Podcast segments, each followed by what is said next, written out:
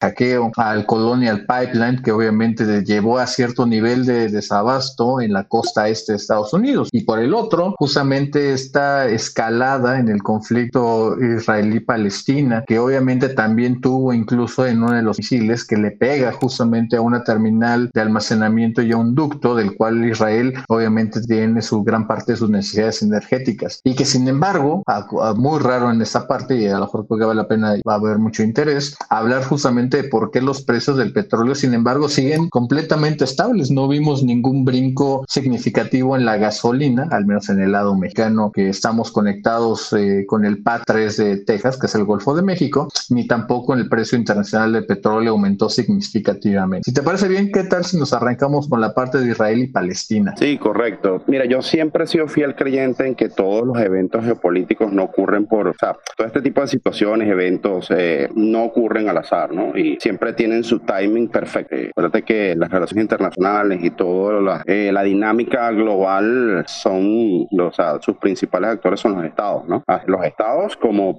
como actores relevantes y preponderantes, obviamente, más allá de la participación de los, de los actores privados y todo este tipo de, de nuevos participantes y nuevos jugadores en los últimos escenarios. Eh, por ejemplo, el caso de Hamas, por ejemplo, el caso de Hezbollah en el Líbano, eh, que es apoyado claramente, fue financiado de su misma creación por Irán para la confrontación contra Israel cuando, cuando eh, en la década de los 80. Entonces, para mí, te repito, todo el epicentro de lo que vaya a pasar en la región va a estar centrado en Irán. y curiosamente, Irán el próximo mes... Tiene elecciones, si mal no recuerdo. Ay, creo que te escucho un ah. poquito cortado, José. ¿Me escuchas? ¿Sí me escuchas? Ya, perfectamente. Sí, creo que fui nada. Ya, perfectamente. Sí, creo que fui no te preocupes. Bueno, eh, no salió ya en la acción que me gustaría a mí preguntarte directamente. una buena parte, por ejemplo, de, la administración de Trump, por ejemplo, muy bien nominabas, que, que, logró y que favoreció por mucho justamente a, a, Israel en estos acuerdos de paz y ahora con el cambio de administración de, de, de, la elección de Joe Biden, obviamente cambia también toda la estructura de estos mismos acuerdos que quizá ya no sean tan sostenibles. Se ha visto claramente y está bastante bien documentado cómo también Benjamín Netanyahu ha tratado justamente de lograr alguna especie de colisión que no ha podido hacerla en los últimos años y que por ende justamente esta, este escalamiento, por desgracia y por maquiavélico que parezca, parecería que también viene instigado por las fuerzas iraníes, pero también una escalación que le conviene menos políticamente a Netanyahu. Sí, sí me escuchas claro y fuerte, ¿no? ¿Aló?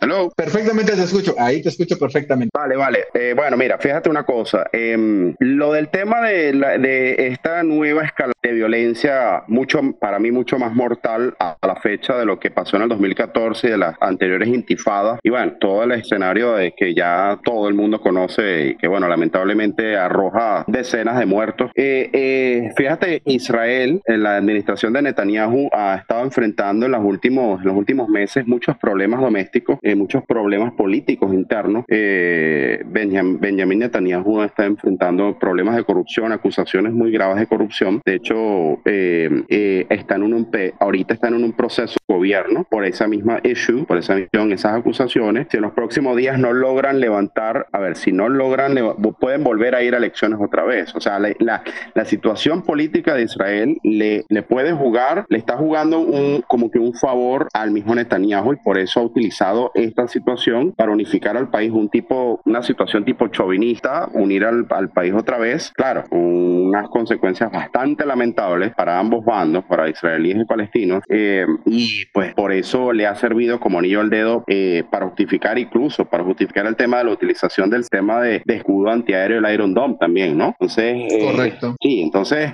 igual, igual, igual tú lo ves por el mismo lado palestino, o sea, el lado palestino, los, los, los, han habido muchas confrontaciones entre ambos bandos palestinos de gobierno, llámese Hamas, que es el lado radical, como el, ¿sabes?, de la, de, la, del lado de, la, de, la, de las autoridades, lo que era la antigua Organización para la Liberación de Palestina, hoy la Autoridad Nacional Palestina, que es un poco más moderada, ha sido un poco más proclive a las negociaciones, pero entonces, pero es lo que tú en varias oportunidades hemos conversado.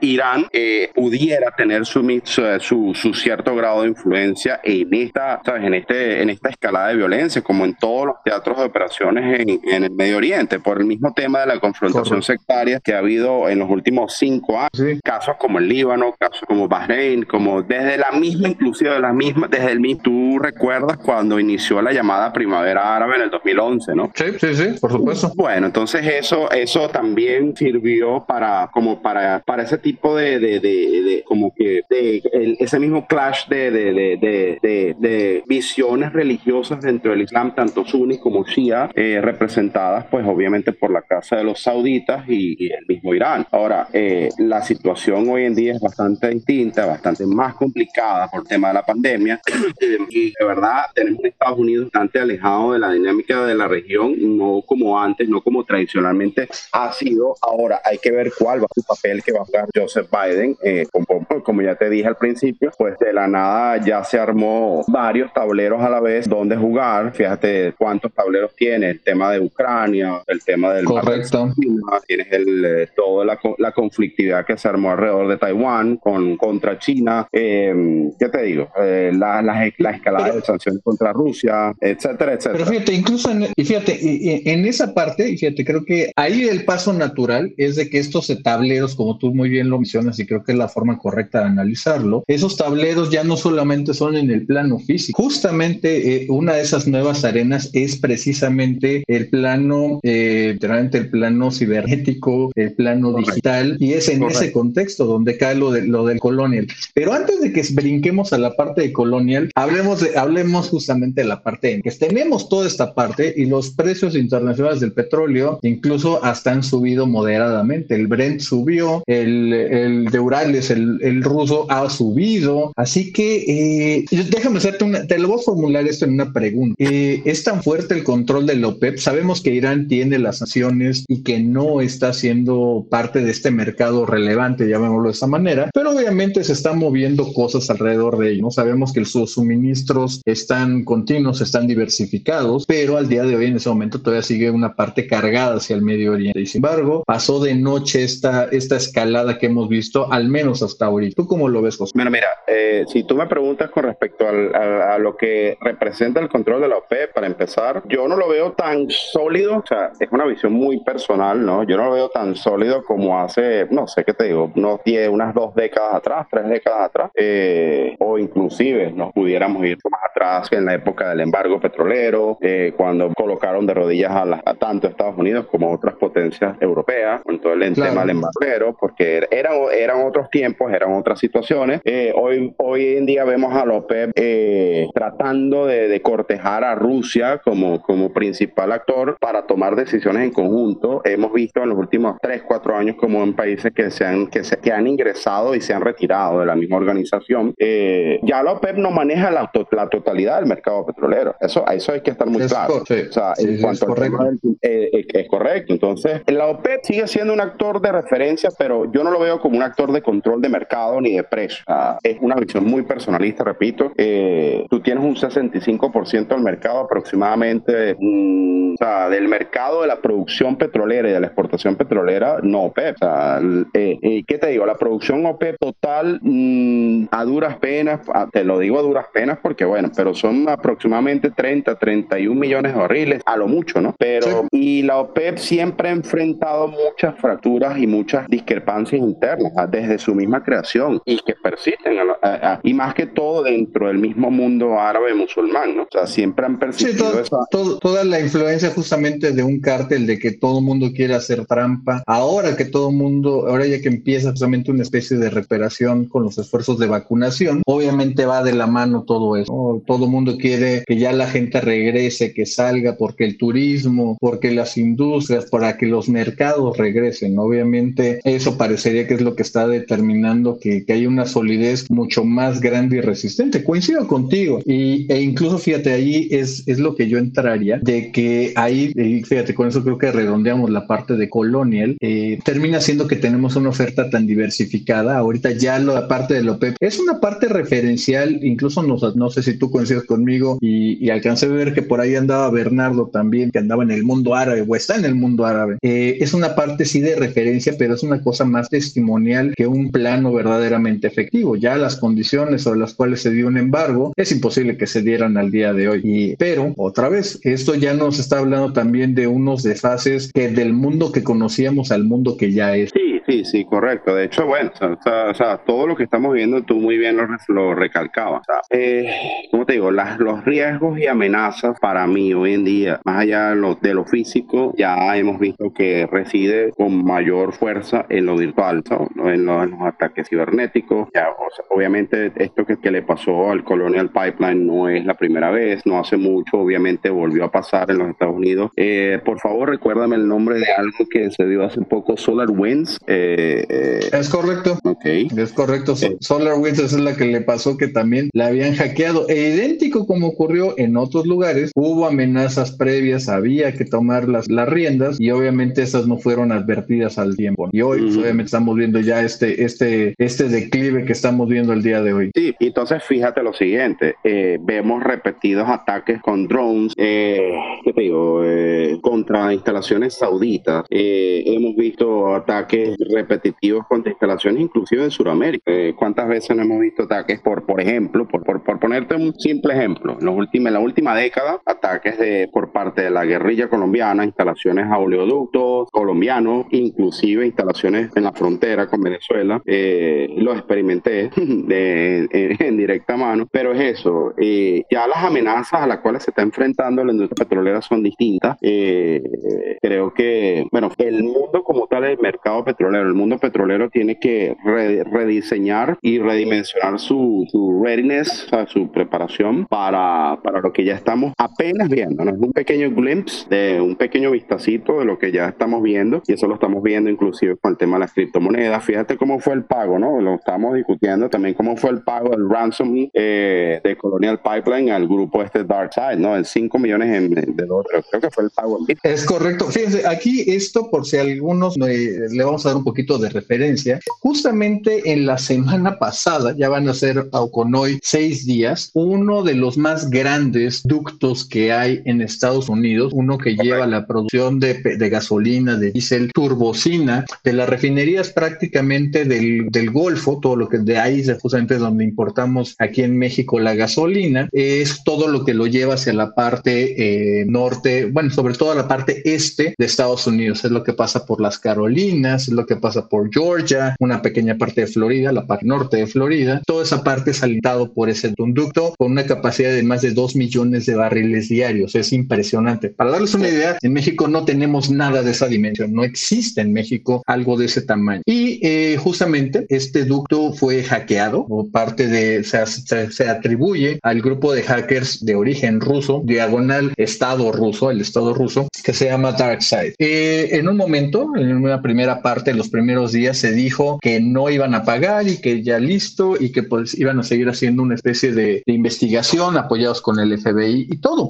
Hace ratito, justamente el día de hoy, se anunció que efectivamente la compañía pagó, pagó 5 millones de dólares para recuperar el acceso exactamente del ducto, pero no lo hizo justamente de, entregar el dinero en algún lugar, fue justamente en, bitcoins para poder de nuevo tener el, el control operativo. ¿Por qué? Y aquí otra vez eso, eso ya lo experimentó también México, también allá en Caracas, bueno, en, Venezuela lo han, lo han resentido también cuando existe la escasez de combustible. Y cuando hay escasez de combustible es un problema de seguridad pública. Y cuando es un problema de seguridad pública es un problema de seguridad nacional. Eso significa de que las automóviles, por ejemplo, y, podemos hablar de eso sencillo, pero las ambulancias no tienen gasolina para correr. Obviamente las patrullas tampoco para patrullar, ni tampoco, por ejemplo, toda la industria que corre con diésel tampoco puede operar. Así que obviamente esto es un problema gigantesco. Hoy que veamos a un país tan grande, el gemón, todavía en ese momento la primera potencia económica y mundial, al menos en la parte militar, ver justamente cómo ha sido vulnerado, obviamente abre los espacios de una conversación de la cual apenas logramos ver una parte de ello. Y, precisamente, José, hacia allá yo te, yo te preguntaría, en gran parte, y eso yo lo he visto en Colombia, lo he visto también en Argentina, en México prácticamente domina las noticias, con respecto a la parte de la soberanía energética, y yo lo que le pondría a la diagonal, y ahí va mi pregunta, o deberíamos de enfocarnos en la seguridad energética, pero ahora con un punto de vista de, de la protección física de las instalaciones y o garantizar de que sean instalaciones seguras que no sean hackeadas. Pues. Bueno, tocaste un tema, a cierta forma,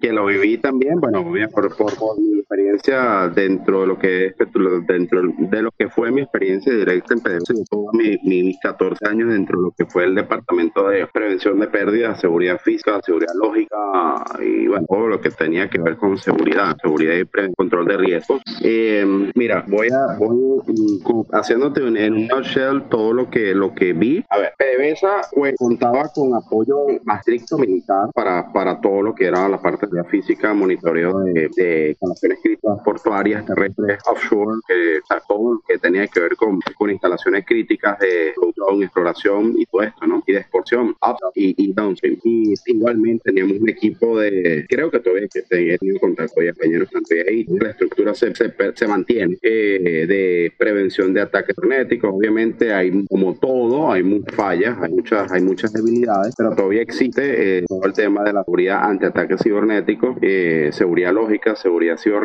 pero eso es, y en este mundo tan, complejo, tan, ¿cómo te puedo decir? Pero es una cosa que es bastante imposible de, de que van a ocurrir, eh, que, bueno, es lo que yo te estaba diciendo hace rato, las amenazas a las cuales se está enfrentando la industria es muchísimo más complejo de lo que estaba enfrentando hace unos 30, 40 años. Entonces, inclusive, si hablamos de las moneda, es un tema sumamente, sumamente abstracto hasta el sol de hoy, y no hay conocimiento justo, tiene con el tema cibernético, virtual, digital, que no hay conocimiento, hay las mismas autoridades, con, con las de los Estados Unidos, con las no hay conocimiento.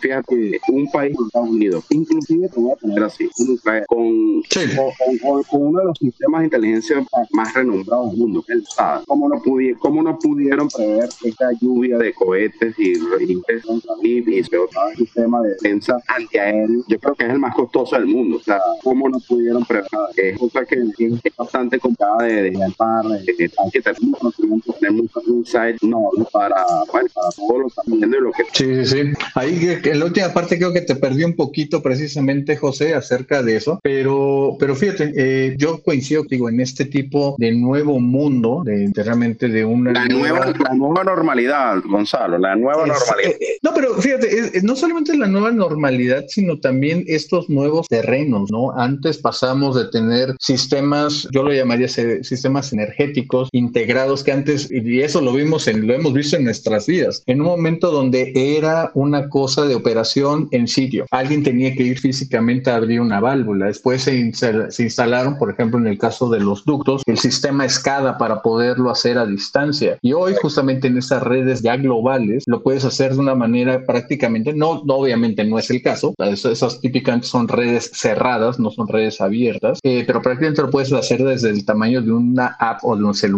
Obviamente el, el nivel, y creo que tú le acabas de pegar a este, a este, a este tema, es un replanteamiento, José, eh, de los sistemas de seguridad como los conocemos, incluso hasta la concepción misma del concepto de seguridad que hoy se deben de tener los estados, y no solamente los estados, las propias empresas o los proveedores de energía, para darlo de una manera mucho más global. Fíjate que incluso, Gonzalo, la OTAN desde hace algunos años para acá ya tiene su, desde, desde, mucho antes de que toda esta situación de, de alta recurrencia de ataques cibernéticos, de, de impacto a, a instalaciones críticas, llámese petrolera, llámese cualquier tipo de energía, inclusive financiera, la OTAN ya tiene, ya, ya tiene su departamento dedicado exclusivamente a este tipo de situaciones, ¿no? Es inclusive igual, igual otros tipos de departamentos en los Estados Unidos dedicados a lo que es inteligencia financiera, inteligencia cibernética y todo este tipo de cosas, pero como es una situación bastante novedosa, eh, eh, con todo lo que se ha venido, lo que se ha, ¿sabes? Lo que se ha visto, eh, bueno, hasta con fraudes con el tema de las criptomonedas, con tantas cosas que uno ha visto en últimas,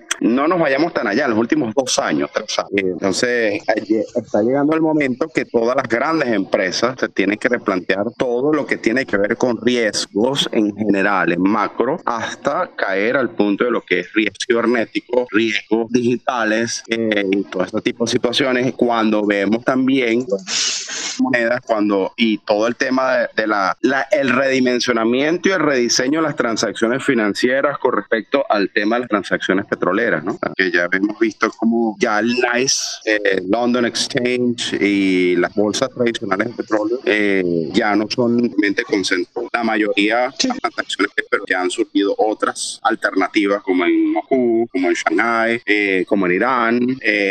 vemos cómo, cómo está surgiendo ese mundo alterno y pues nada, las tradicionales, de empresas tanto privadas como las, ¿sabes? Las estatales, tienen que redimensionar todo lo que tiene que ver con los riesgos. En eso, créeme que durante mi, estadía en PDS eh, para inclusive para la misma creación, aunque sea de una unidad de lo que es riesgos geopolíticos, riesgos, políticos, como se le llame, pero eh, todavía hasta el sol de hoy se le ve como algo nimio, como que algo no, no tan relevante, pero créeme que hoy está cobrando muchísima más vigencia de lo que lo tenía hace cinco años atrás. Sí, sí, esa parte me queda, me queda muy claro. Pero fíjate incluso en eso, José, eh, dos cosas, ¿no? Una ahorita eventualmente cosas muy novedosas como es la parte de las criptomonedas que están a final de cuentas basadas sobre la cosa quizá más básica o una de los instintos más básicos del ser humano, que es la ambición. Ahorita en lo que estabas hablando rápido me metí a, a buscar una cosa y si vemos nada más lo que ha ocurrido en este año, por ejemplo, con el Bitcoin, que triplicó su valor en, de enero a lo que estamos viviendo al día de hoy, antes valía, para ponerlo en términos de pesos mexicanos, valía 500 mil pesos, perdón, valía 300 eh, mil pesos un Bitcoin. Hoy ya vale más de un millón de pesos.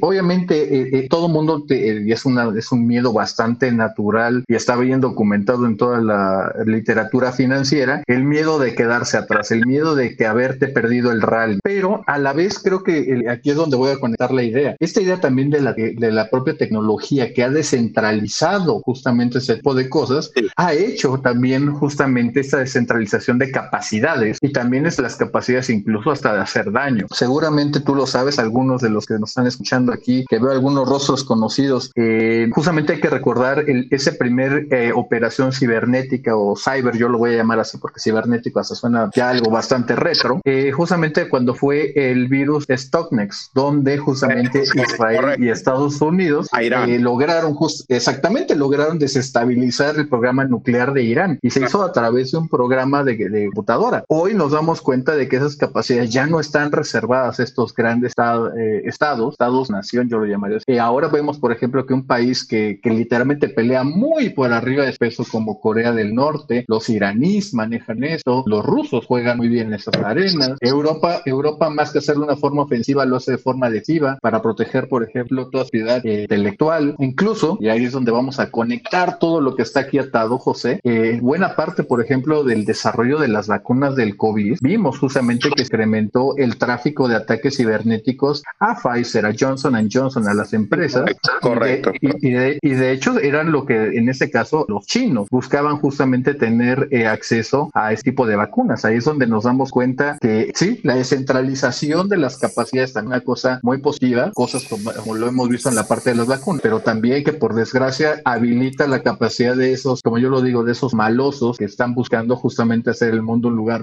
Fíjate algo, Gonzalo, voy a, voy a agregar algo y con, tratar de conectar. Eh, con el tema de las criptomonedas, yo hasta hace poco estaba leyendo un libro bastante interesante de que tenía, tiene mucho que ver con todo el tema de las criptomonedas, el tema de la, de la adopción de inclusive bonos digitales, ¿no? Bonos de, como el, el autor del libro, ah, o sea, es un, es un fiel creyente en el tema de las monedas digitales, ¿no? Eh, eh, le, ¿sabes? Manifiesta mucha, mucha preferencia con el tema de las criptomonedas, se cataloga a sí mismo como libertario, eh, admira desde que se creó el Bitcoin el, la persona, eh, creo que es el nombre de Satoshi, Satoshi Nakamoto. Eh, y bueno, entonces, pero entonces el, eh, la persona, el autor del libro, a la final, pues conclusión final, todo la, la, idea principal es que él dice que está bien, estoy de acuerdo con todo lo que, todas las, las criptos, todas las altcoins, todos los stablecoins, aparte de Bitcoin y todo esto, pero a la final va a llegar un momento que, que, se van a tener que poner de acuerdo con la,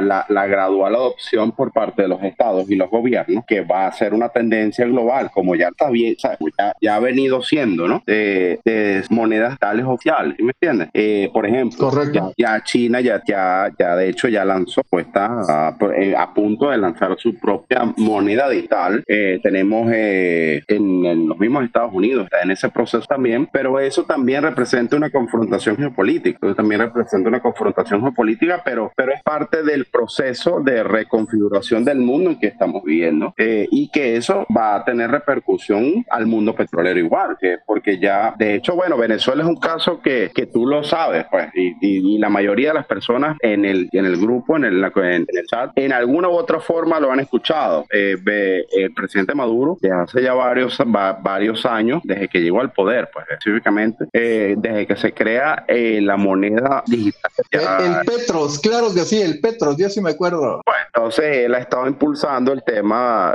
diversos temas como el pago de la gasolina, el tema del pago de la gasolina de la, del, ¿sabes? del jet fuel para, para, las, para las aerolíneas internacionales en pagos en PET. Claro, es una cuestión hasta, a mi parecer, muy nominal, muy representativa. Eh, o sea, aquí, eh, por ejemplo, el petro no se puede minar. O sea, el petro no es una moneda digital que se puede minar. Eh, no está en ninguna crypto wallet. es una cosa que, bueno, ya tú más o menos sabes cómo, qué es lo que representa, pero es como que es parte de una iniciativa global por parte de Estados como China, como Irán, como Rusia, como, ¿sabes?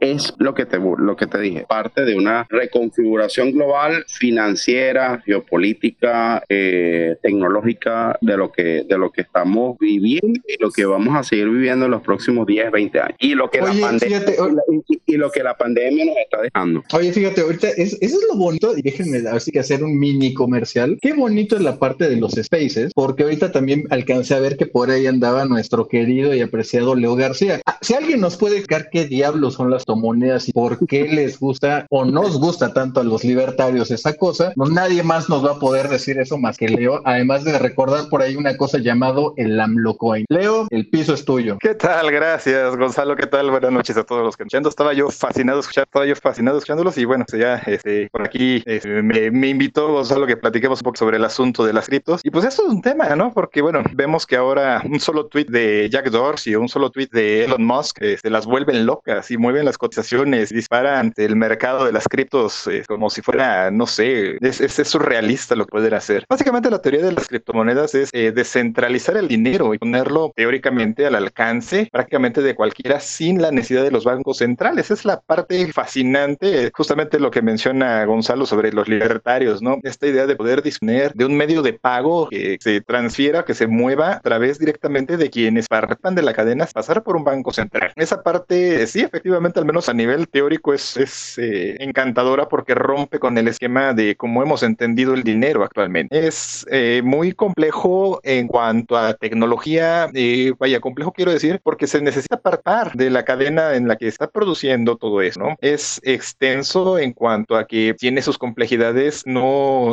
no es tan sencillo a lo mejor como realizar un trabajo con el cual se participa del medio normal de pago, sino que se requiere de participar de, las, de la cadena de encriptamiento y de, y de encriptado y desencriptado de la cadena de bloques que participa en ese cambio de dinero. La teoría dice que lo que se está haciendo ahí es cambiar una forma diferente de trabajo, que en este caso es el proceso de minería de la validación de las cadenas de bloques y que quienes participan al, estar viendo, al ser parte del proceso con el que se hace todo este cifrado, descifrado y validación, todos están de acuerdo en asignarle el valor a ese trabajo que se hizo eh, de esa, en el procesamiento de esas cadenas. Básicamente esa es la teoría detrás de todo esto, ¿no? Y es a la vez lo que les da este toque fascinante. Mm, hay parte de mito, hay parte, como mito hay mucho de realidad, hay parte de mentira, de que no son rastreables, que también es la parte ahí más densa, más oscurona, en la que las hace atractivas, como para el caso, estaba escuchando yo muy atentamente, van acerca del pago, del secuestro, del, del ransom, del, del ducto, ¿no? Entonces hace que sea difícil de rastrear a dónde va a dar ese dinero. No sé si vieron el fin de semana el, el sketch de Elon Musk en Saturday Night El tercero más, el tercero más visto en la historia del programa. No, bueno, fue una barbaridad, pero fíjate lo que fue muy curioso, ¿no? En la parte del, eh, en la parte donde lo entrevistan para que él hable de la Dogecoin, que además todo empieza como un chiste, lo, lo, hacia donde conduce la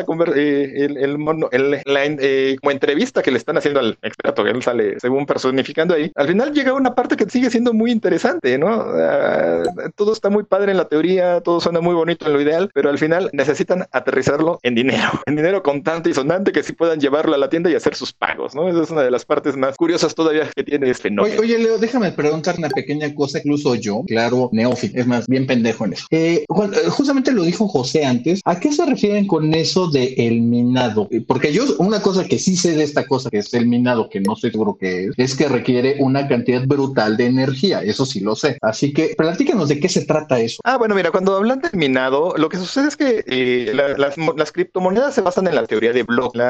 los bloques son lo del blockchain. pequeños segmentos. blockchain. E, efectivamente, la, la, cadena de bloques, que tú en la cadena de bloques realmente puedes hacer muchísimas cosas. Las criptomonedas son una parte de eso que se puede hacer. También uno de los grandes atractivos, uno de los grandes eh, usos que está teniendo actualmente la teoría de bloques es, curiosamente, en los procesos legales, en los que tú estableces cadenas de confianza. De son los smart contracts que yo he este querido eh, tratar de vender la idea aquí en México, deshacernos justamente de los eh, notarios que literalmente no aportan mucho valor al respecto y vaya que te cobran hasta las perlas de la Virgen. Efectivamente, y es eso, ¿no? Y, y, es muy similar exactamente lo que sucede con las monedas. ¿Qué sucede? Que tú cuando, por ejemplo, el Bitcoin es un, es un recurso finito, fíjate que eso es muy interesante, es un recurso finito, hay un número determinado de bloques posibles por las características en las que se construyó la cadena sobre la que está sustentado. Lo que sucede es que cuando se genera un, eh, una interacción dentro de la cadena de bloques, una compra, una venta, un intercambio, lo que sea, la cadena completa tiene que cercar la validez de esa transacción que se hizo, de ese movimiento que se hizo.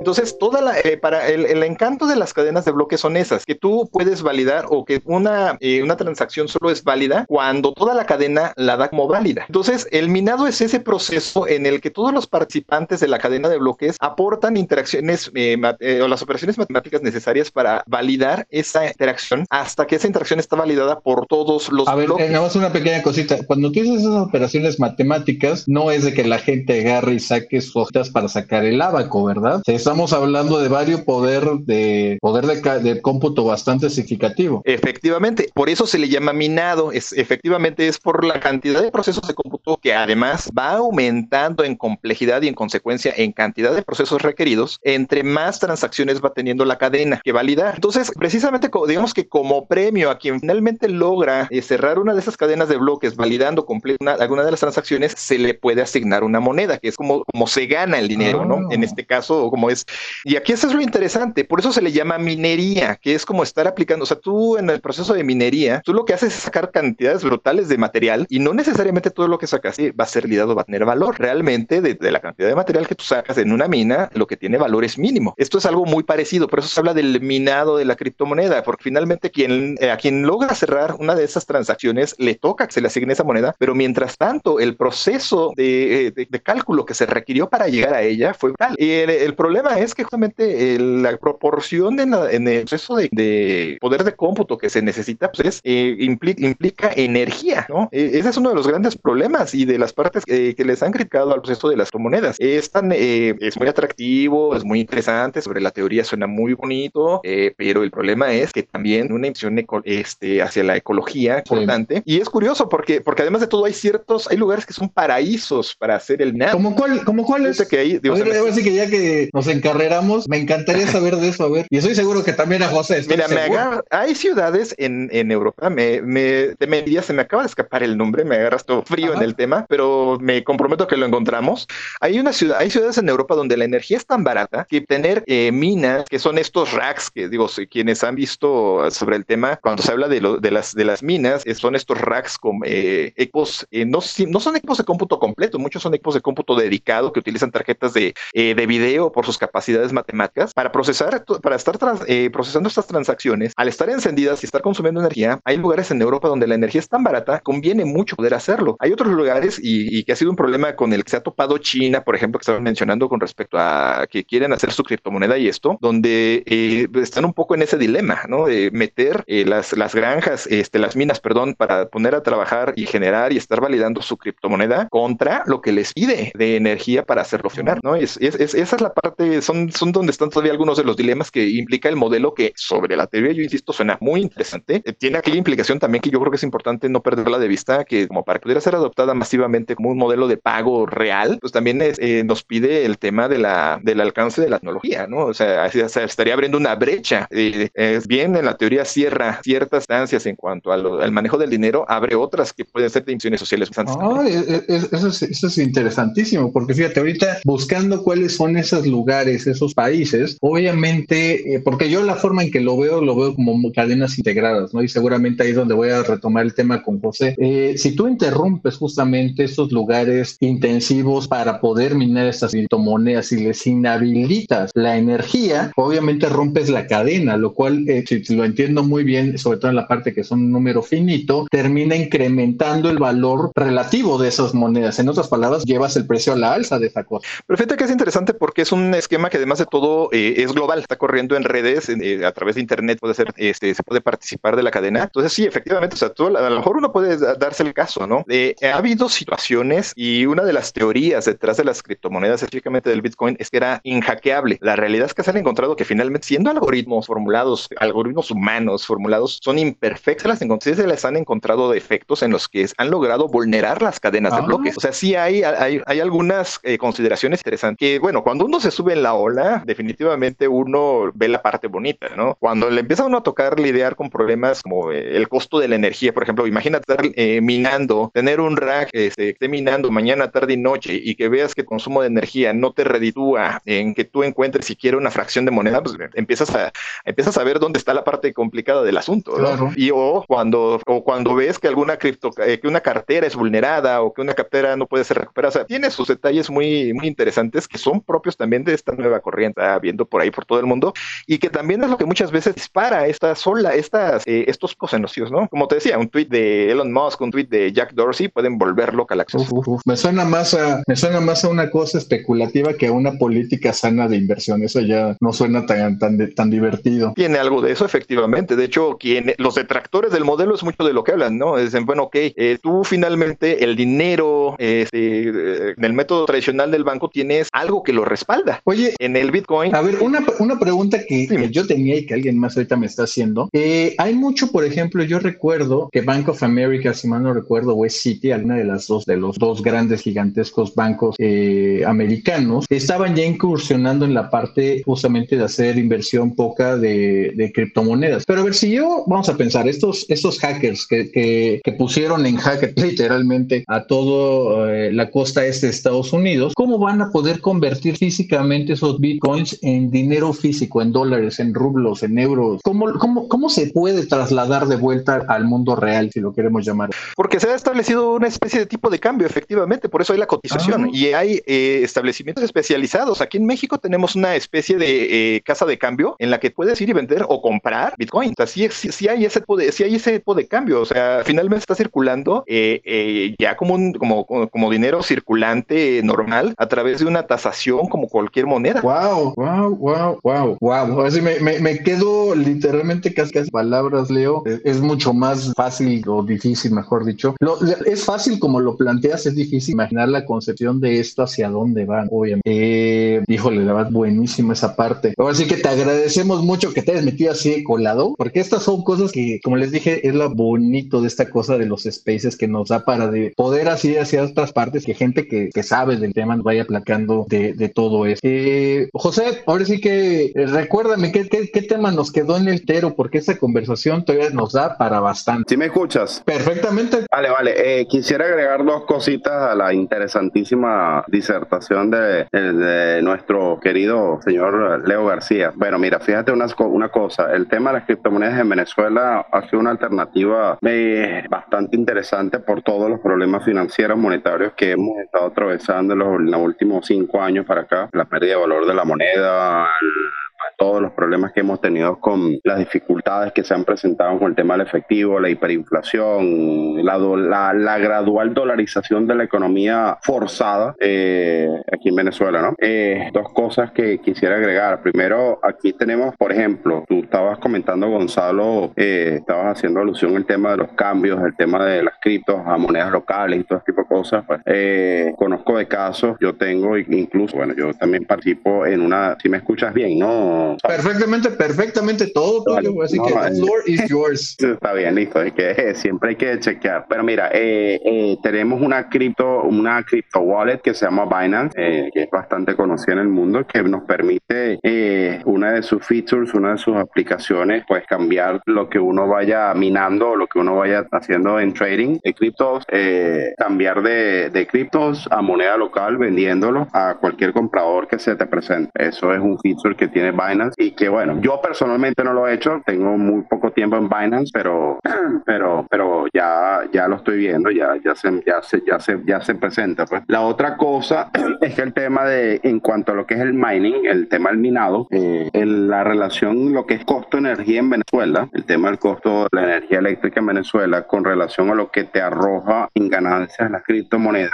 cuando hablas del minado, es de verdad muy positivo. A tema de la, de la de todo lo que hemos vivido a raíz del último apagón, el último blackout que vivimos por cinco días. Eh, Correcto. y la mayoría de los participantes en este chat lo, lo supo por noticias o lo que, lo que sea. Em, entonces, fíjate una cosa, una factura eléctrica en cualquier casa, a lo mejor esté errado por poco, por lo que sea, pero una factura eléctrica en Venezuela no te llega a los 50 dólares, que te falta al cambio, cambio negro, como tú lo quieras, eh, más allá de los apagones, más allá de los cortes eléctricos, más allá de todo lo que, lo que se pueda presentar después de esa situación tan caótica que se en Venezuela. Eh, pero, lo que tú puedas generar ah, en cuanto al tema del, del minado de criptomonedas sobrepasa muchísimo. Te lo estoy diciendo en caso, basado en casos personal y en mucha gente que conozco que está en ese mundo, ¿no? Eh, Correcto. entonces, para mí, más allá de toda la detracción y todo lo, la,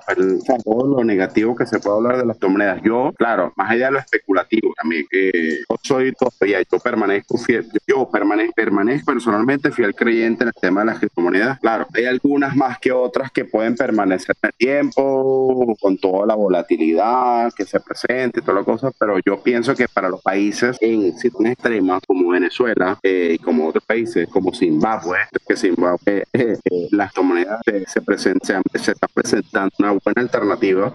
bueno, yo creo que es una tendencia que se va a mantener en el futuro con sus modificaciones, con sus rediseños, con sus reconfiguraciones, con lo que con que con las adopciones de las criptos, con las monedas digitales que pueden presentar, pero yo que la tendencia es, hacia eso, yo pienso. No, que, que, pero fíjate qué, qué interesante eh, eh, esa, esa parte, porque la pregunta, ahora, fíjate, ahí voy a abrirle también a, Leo, si todavía nos estás echando por ahí, ¿cuál va a ser esa nueva estructura de seguridad? Es, aquí, aquí es la parte que quiero entrarle. ¿Cuál es la estrategia de seguridad?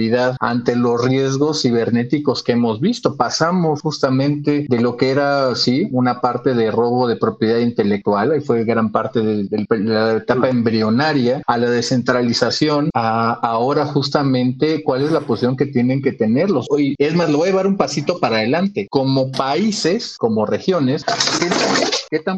Mira, eh, eso, eso va a depender mucho de la infraestructura. Para mí, primero de la infraestructura con la que se, con la que cuente determinado país. Yo pienso que, que la inversión, la inversión en lo que, o sea, la inversión principal va a ser en lo que es IT, la Information Technology. Eh, eh, segundo, lo que es el cyber, cyber security. Eso va a ser también, obviamente, importante.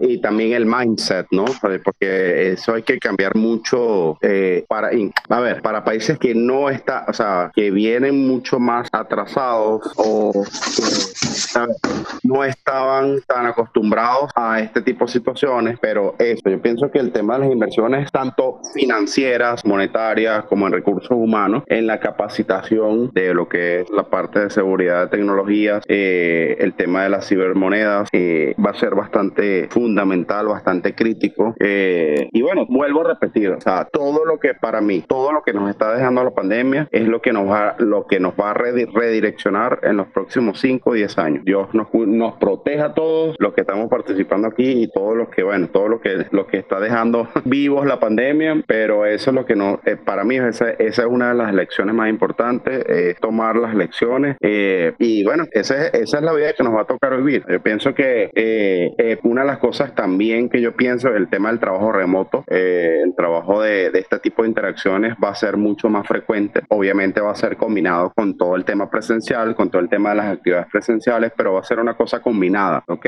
Eh, fíjate que una cosa muy personal en los últimos cinco años para mí ha sido de que me ha tocado tomar muchas clases, cursos eh, a distancia, lo, mm, diplomado, lo que sea, eh, por distintas razones, por, por distintas problemáticas que se han presentado en Venezuela, pero me ha tocado, pero, pero las experiencias han sido positivas. Y, y, y, la preparación para lo que estamos enfrentando en el último año y medio, mira, personalmente créeme que, que me he sentido más cómodo, me he sentido súper tranquilo eh, y ese es el mundo que nos va a tocar vivir, creo yo. ¿Aló? Ah, aquí está justamente aquí, pero sí, perfectamente, perfectamente. Oye, Leo, ahora me gustaría preguntarte a ti, porque yo coincido de que en buena parte de lo que dice José es hacia donde nos estamos, es el mundo que nos va a tocar vivir, pero ¿estamos preparados para eso? ¿O todavía ves, eh, como lo dice muy bien, ese mindset de, literalmente, y aquí lo voy a poner y lo voy a atar, hago parte de energía, eh, con los discursos anglosados de patria, de, de, conceptos que quizás ya no tienen tanta peso o relevancia en el siglo XXI. Quizá para el discurso político sí, pero en el assessment de los riesgos reales, pues a lo mejor sí está ya una cosa que no, no, no hay que preocuparse por el coco, sino por el nuevo hacker que te robó la identidad. ¿Tú cómo, tú cómo lo ves? No, sí, definitivamente los riesgos son diferentes. Eh, toda la, eh, el contexto social que estamos viviendo y la transformación que hemos, eh, y sobre todo que se ha precipitado en el reciente año, creo que lo ha dejado más claro, ¿no? Efectivamente el trabajo remoto, la, inclusive casos de medicina remota, educación remota, todo esto, el peso que ha tenido el Internet y, toda la capacidad de hiperconexión con la que vivimos ahora, nos abre escenarios bien complejos y está acelerando esa transición.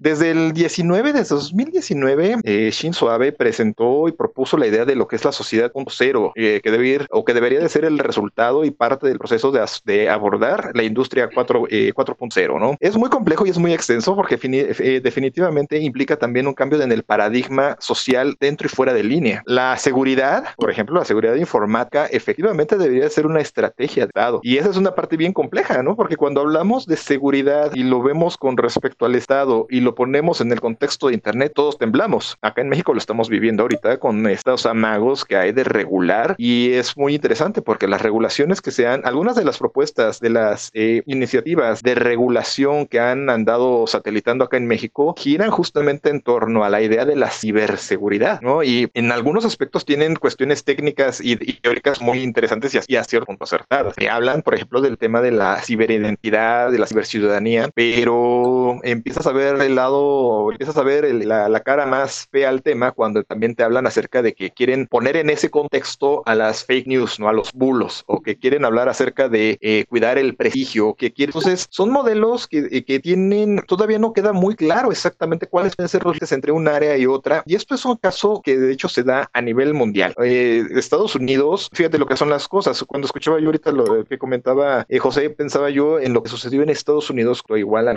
de la seguridad en línea, de la seguridad estatal y todo este tema. ellos pusieron como prioridad de ciberseguridad su proceso de elección del año pasado, que era algo que además de todo, y por cierto, tenía bastante molesto a Donald Trump. Y, lo que está sucediendo ahora, ¿no? Eh, pese a que son un país de avanzada en estos temas, ya les tocó o, les está tocando padecer con el tema de Solar Winds, con el tema de, de, los hackeos de infraestructura, que además de todo son riesgos reales, no solo, eh, no solo les, ha, les ha tocado padecerlos a ellos, sino que son riesgos globales que se están moviendo por todo el mundo, son que no conocen de fronteras. Y mencionabas algo que me llamó mucho la atención, Gonzalo, el, eh, contra los de, de patria, ¿no? Del tema de, eh, de lo que es la, este, la soberanía. Cuando este tipo de, temas no están bien claros, cuando no hay una, hay delimitaciones claras de qué, dónde empieza uno y dónde acaba el otro, además de todo son cosas que estamos aprendiendo todo el mundo, sucede que te topas con cosas como el de China. China justifica la existencia de, la, de su proyecto del gran escudo dorado, de gran, esta gran barrera, este gran brutal de una que es eh, punta de lanza en todos los sentidos con respecto al control del tráfico, justamente con esa justificación, con la justificación de la seguridad. Pero además de todo, Xi Jinping cuando lo presenta, él habla y por eso me sonó bastante fuerte el campanazo ahorita que lo mencionabas, que era respecto a eso, que eh, era una prioridad del Estado también tener el cuidado de la soberanía vital. Entonces, son cosas y son terrenos bien pantanosos en los que todavía estamos aprendiendo, en los que hay manuales, ¿no? O sea, hay manuales que te dicen, ¿sabes? Cuando se presentan tales escenarios, lo que te dice, por ejemplo, en caso de un ransom, el, el manual te dice no pagues, ¿no? Y, situaciones por el estilo que pueden aplicar a nivel global porque son riesgos más o menos. Oye, oye, oye, oye, Leo, pero en lo general. Una pregunta porque ah, ya me dio ahora hasta curiosidad. ¿Tú qué opinas que, esta compañía americana de, todas tenía que ser, eh, haya decidido mejor sí pagar el, el rescate? Eh, ¿Termina cediendo? ¿Es una cosa que ya era de último recurso? ¿Qué, qué, qué opinión te mereces? Pues mira, viendo además, aquí fíjate que es bien interesante, además de todo, ¿qué empresa es? No es lo mismo a lo mejor a que te tienen este, alguna empresa en la que puedas encontrar la manera de suplir alguna de las, eh, alguno de los servicios que puedan estar limitando con el ransom a esta empresa a la que la detienen y además de todo es de una importancia estratégica para su país. El impacto es brutal. Y eh, yo creo que efectivamente, pese a lo que dice el manual de no pagues, no negocies, porque sucede que eh, estás tratando, finalmente hay que entender que estás tratando con un criminal y no hay la garantía de que un criminal tenga palabra. O sea, ¿con, con, qué, con, qué enfrentas eso? Pero el problema aquí es que yo creo que ellos hicieron finalmente una evaluación en la que consideraron que su mejor escenario era justamente echarse al volado, ceder, pagar y ver qué salía, ¿no? Entonces, son situaciones bien nuevas que estamos aprendiendo todavía en todo el mundo. Oye, pero, pero, adelante, José, adelante, adelante. No, no, y solamente quería contar otra cosa a, la disertación súper interesante que estaba comentando el amigo García. Eh, todo el tema también que se está armando ahorita con el tema de, las de los pasaportes, que creo que la idea viene de Europa. ¿Pasaportes de vacunación? Correcto, correcto, correcto. Entonces, y también otra, eh, otra, otra alternativa, otra, a ver, otra, otra idea que estás, que surgió de los países, de los ex países soviéticos del Báltico, no, no con respecto a las vacunas, sino con el tema de los, de los entrepreneurship, pues el tema de las, de las visas electrónicas, eh, por ejemplo, Letonia, eh, Lituania, que, que, sabes, son alternativas que están promocionando esos países para el tema de, las, de los emprendimientos que, que, sabes, para promocionar sus países, pero todo eso es virtual, todo eso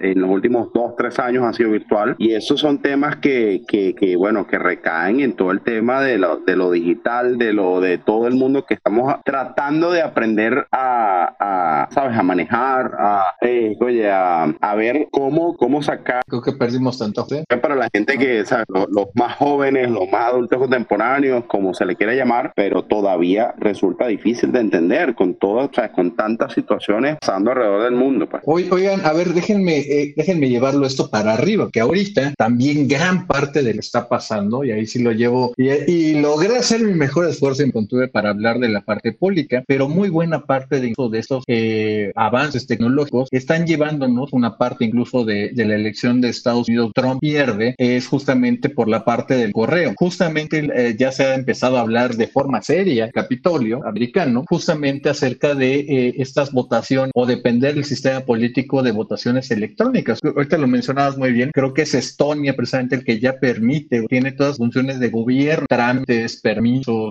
pago de, impuestos, todo de forma digital. ¿Qué pasa? Hasta cual, ¿qué, ¿qué, pasa si, si unos hackers rusos, un DarkSide 2.0 o como lo puso Leo 5.0, eh, deciden alterar o hackear justamente las elecciones? ¿En qué mundo vivimos entonces? Hmm, bueno, la verdad es que eh, eso es lo que es lo que te vengo insistiendo desde hace rato. O sea, ahí es donde ahí es donde va a recaer en el tema de las, de las autoridades gubernamentales que se han visto bastante, bastante impactadas con el manejo de las crisis eh, con respecto a la pandemia. Eh, sí, con el manejo de esta crisis sanitaria se han visto súper, súper impactadas, súper eh, afectadas, porque de verdad que el nivel de gobernanza, todo el mundo se vio bastante, bastante afectado. Eh, no te quisiera decir con respecto al manejo de una situación, creo que mucho más abstracta, como el tema de, del manejo de, de, lo que es algo que no es tan, tan, con, tan tangible como es el tema de, de todo lo digital. ¿no? Yo creo que, que incluso tanto las autoridades oficiales como los ciudadanos como tal, eh, todavía tenemos un largo trecho para aprender en todo lo que es este mundo digital, virtual, eh, porque la verdad es que es algo, por lo menos personalmente, a pesar que tengo ya por lo menos unos 4 o 5 años en el mundo de las criptos y este tipo de cosas, pero todavía me resultan muchísimas cosas eh, difíciles de entender, pero bueno, en un proceso de aprendizaje. ¿Aló? ¿Aló? Ah, aquí está, perdón, perdón, José, ahora era yo el que tenía mute. Eh, fíjate, Leo, me gustaría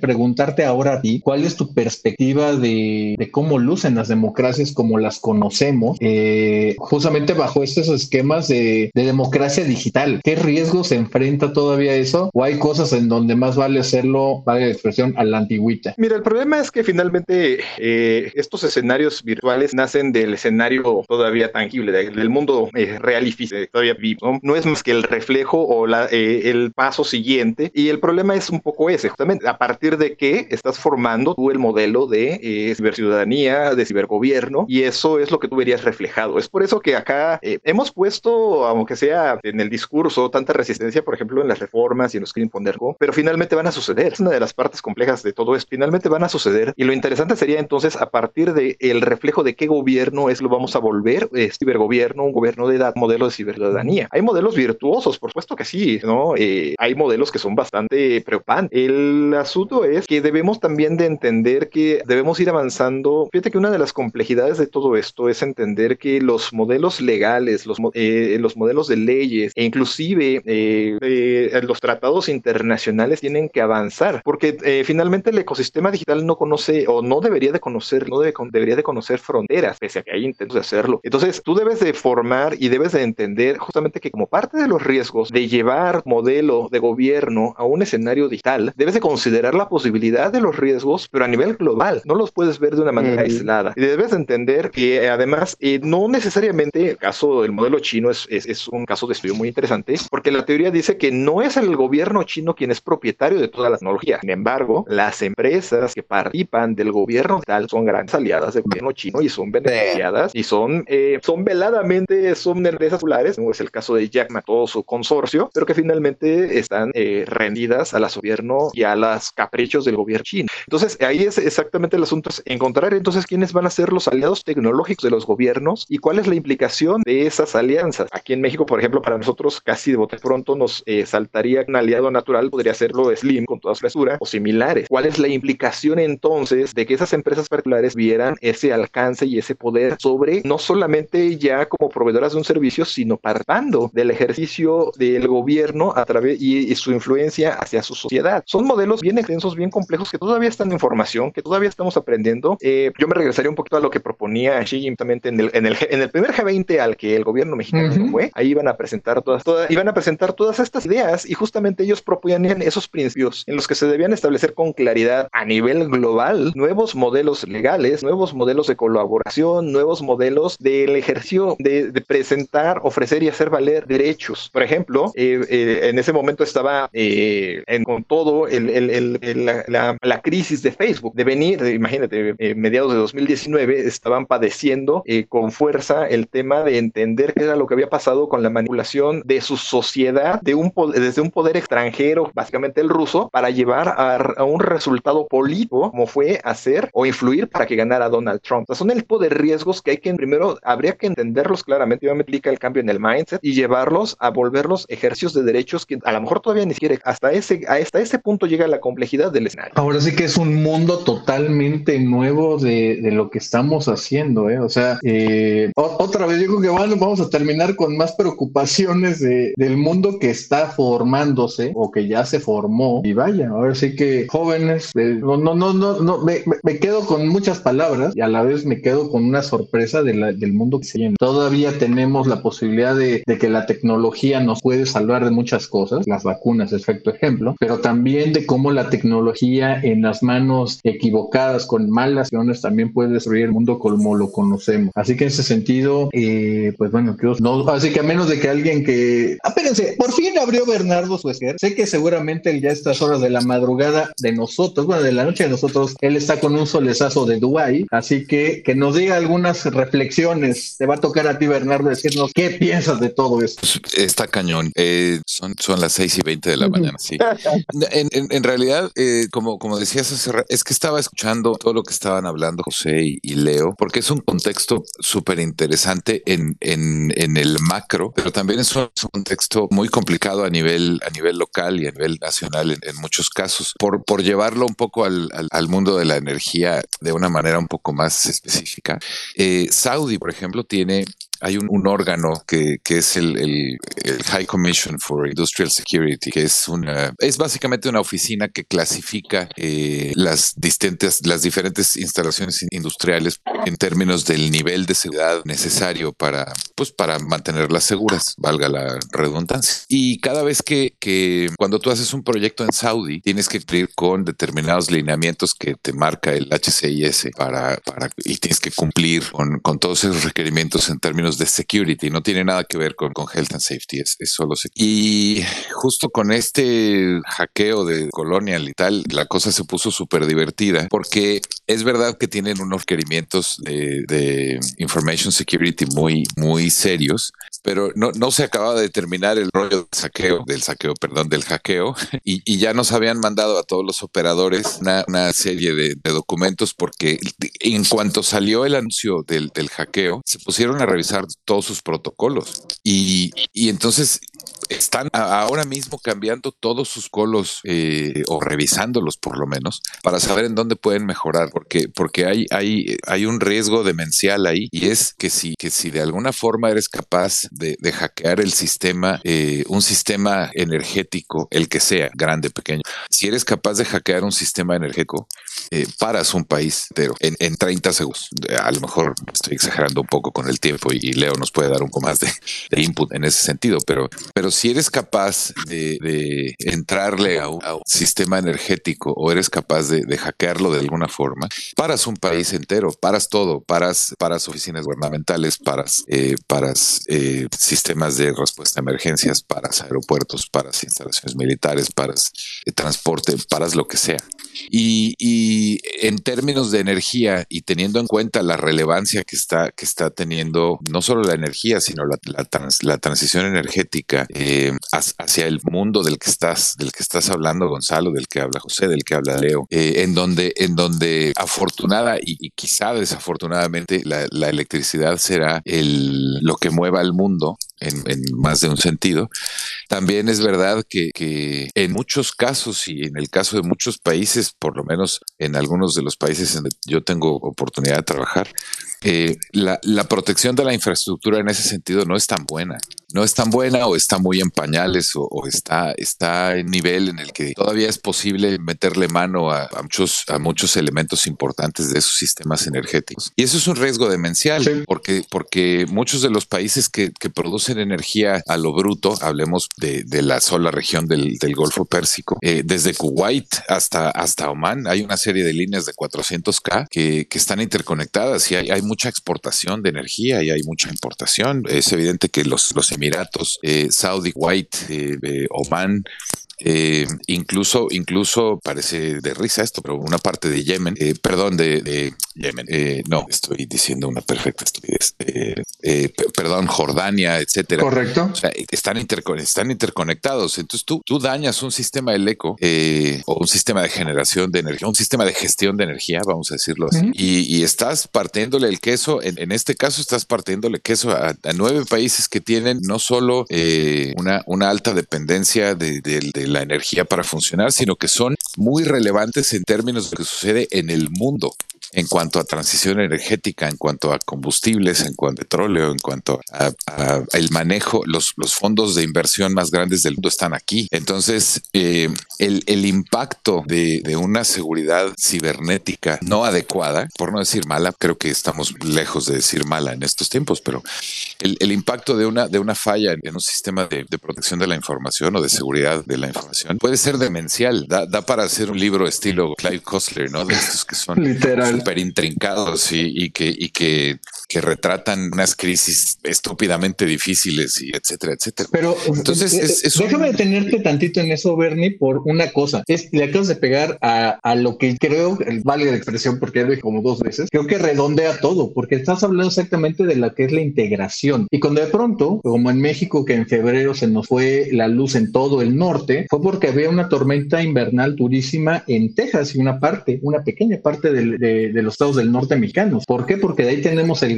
natural que viene para acá. Ahora, déjenme esta parte, es la, es la complicada. ¿Cómo hacemos que estos nuevos riesgos que están ahí, y fíjate, yo a riesgo de que me corrija Leo y también a lo José, no es que tengamos una infraestructura necesariamente mala, sino que es para enfrentar unos riesgos, que los riesgos han cambiado, han evolucionado y probablemente evolucionan a una velocidad mucho más rápida que los sistemas de defensa. Así que va a ser un juego de gato y el ratón, creo. Déjame, ¿puedo, déjame preguntarte algo, Gonzalo. Adelante. A ver, eh, la infraestructura como tal de energía eléctrica principalmente, lo que es, ¿sabes? Generación, distribución, más o menos en México cuánto tiempo de duración tiene, te hablo desde las megas construcciones, los tendidos eléctricos, todo este tipo de cosas, más o menos cuánto tiempo tienen. Desde, te hablo de, la, de, las, de, las obras de mayor envergadura. Eh, pues mira, te diría de que, por ejemplo, las líneas de transmisión, el sistema troncal interconectado, ese es de los 70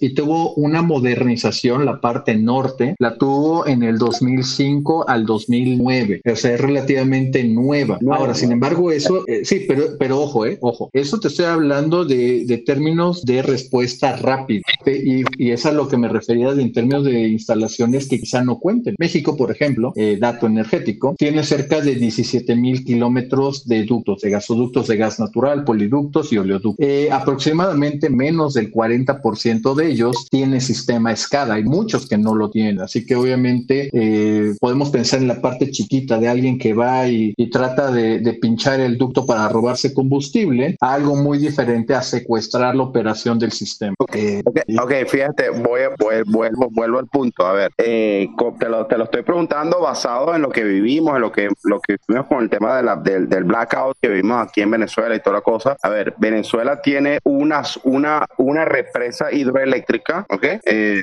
está ubicada en la parte oriental del país, que es la que se construyó en la de, ¿sabes? En los 50, 40, 50 más o menos, en la época de, de, de, un dictador de, derecha, pero que, que, en la memoria histórica de Venezuela eh, ha sido el que más obras de envergadura ha creado para el país, que se llama Marcos Pérez Jiménez, ¿ok? Eh, una de ellas fue la represa del Guri, que es la que genera aproximadamente el 70 y el 80 o el 80% de todo lo que es la generación eléctrica para el país. Eh, ah, ah, estoy hablando de lo que es continental, lo que eh, sin contar lo que es isla como Margarita, que creo no depende de Guri. Pues, entonces, eh, te pregunto por eso, pues, porque, a ver, cuando, por ejemplo, ustedes en México tienen alguna represa hidroeléctrica estratégica, una, dos, tres, más o menos para tener una, alguna idea. Pues. Sí, eh, pues mira, te diría de que justamente aquí no tenemos una, una gran eh, obra, justamente aquí el sistema está mucho más diversificado. Aquí puede caer una planta y no pasa nada, a menos, a menos que fuera la planta de, de Laguna Verde. Y Laguna Verde no es tanto por la producción de energía que tiene, sino porque interconecta, ahí se interconectan tres nodos que alimentan prácticamente al estado de Veracruz con la Ciudad de México. Esa es la parte fundamental, es una cosa de localización, pero en términos generales está muy bien de, de, de contribución al total energético. Ok, te pregunto, te pregunto para terminar la idea. Eh,